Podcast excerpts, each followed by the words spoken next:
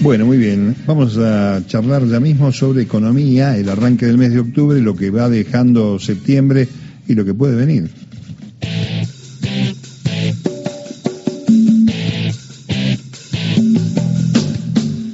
Está con nosotros Juan Enrique, economista, contador público, máster en políticas económicas de la Universidad de Buenos Aires. Este, bienvenido Juan Mario Giorgi aquí en la radio pública. Buenas tardes. ¿Cómo estás Mario? Qué placer eh, saludarte y gracias por la consideración. Por favor, este placer es nuestro. Bueno, eh, yendo al grano, a los números, hoy se esperan algunos anuncios del ministro Massa, eh, pero arranca octubre con aumentos y algunos están ponderando que el mes de septiembre podría ser, llegar a ser el, el de mayor impacto en materia de inflación, ¿es así? Sí, efectivamente, Mario, ¿sabes que desde julio, julio, agosto y va a ser septiembre, ya estamos a un ritmo del 7% de inflación, ¿no? Y vamos a cerrar el año cerca del 100. Y sabes que mucha gente, así como vos me pregunta, che, Juan, ¿cómo, cómo es? ¿Cómo solucionamos? ¿Por qué tanta inflación? ¿Quién es el responsable?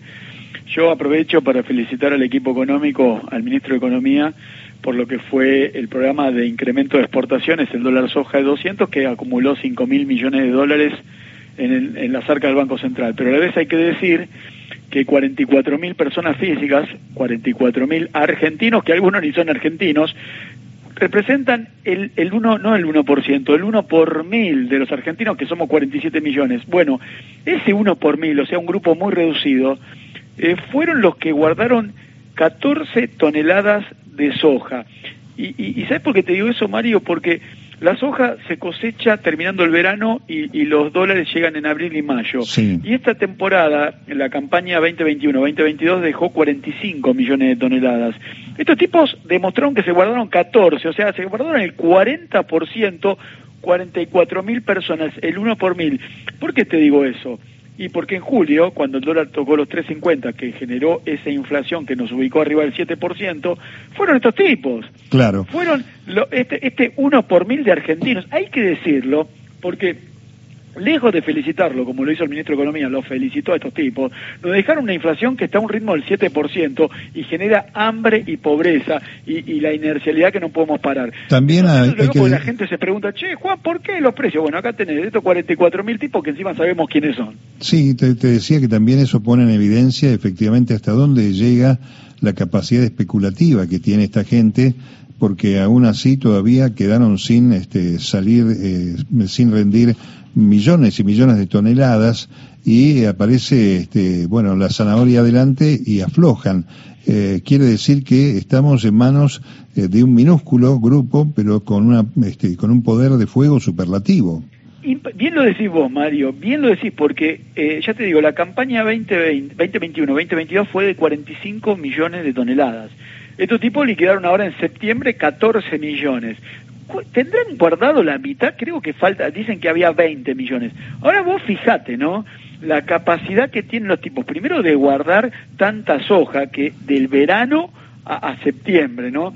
Que sean, que representen 5 mil millones de dólares. Y aparte, algo más que hay que decir, que todo esto se tuvo que emitir en pesos, algo así como 1.6 billones de pesos, que encima hay que darle una tasa del 100% o dólar MEP, dólar bolsa 300 para que los tipos no hagan una corrida cambiaria. Entonces la gente se pregunta, ¿por qué la inflación? ¿Por la emisión monetaria? ¿Por el déficit fiscal? No.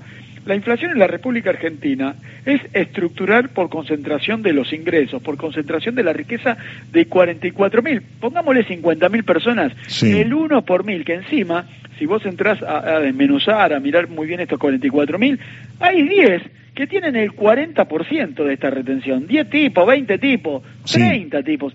Es vergonzoso lo que pasa en Argentina. E insisto, lejos de felicitarlos, hay que decir, fuiste vos, fuiste vos, fuiste vos, porque hoy tenemos altos niveles de precio. Mira, hoy eh, una empresa láctea eh, mandó la nueva lista el litro de leche en los, en los almacenes populares, el litro de leche entera se vende en 220 pesos. Sí, sí, 220 pesos. Escúchame, ¿y un litro de yogur puede ser que esté cerca de la luca ya, de mil sí, mangos? Hoy, lo decía, el, yogur ese que es riquísimo, lo decía así, el yogur que es riquísimo, que estaba a 300 mangos el litro a principio de año y está a 925 pesos. Qué bárbaro. Es vergonzoso, porque ¿qué tiene el yogur ese riquísimo que no sea producto argentino, algo que, que tenga que valer en dólares? Es, vergonzoso. Y, estos tipos, estas 44.000 que ahí está dentro del dueño este del yogur riquísimo, después cuando vos los escuchás hablar, yo soy argentino, viva Argentina, que es la selección, que la bandera argentina. Te digo la verdad, el argentino no tiene nada, ¿eh? Eh, eh, Juan, bueno, pero ahí está este, el tema de hasta dónde este, seguir teniendo guardadas las herramientas, porque hay de herramientas que legitiman el accionar del Estado eh, para contener esta cosa desmadrada. Eh, y al mismo tiempo abre una situación que abre una demanda hasta lógica de aumentos del 90-100% en las negociaciones paritarias, porque no alcanza nunca el salario.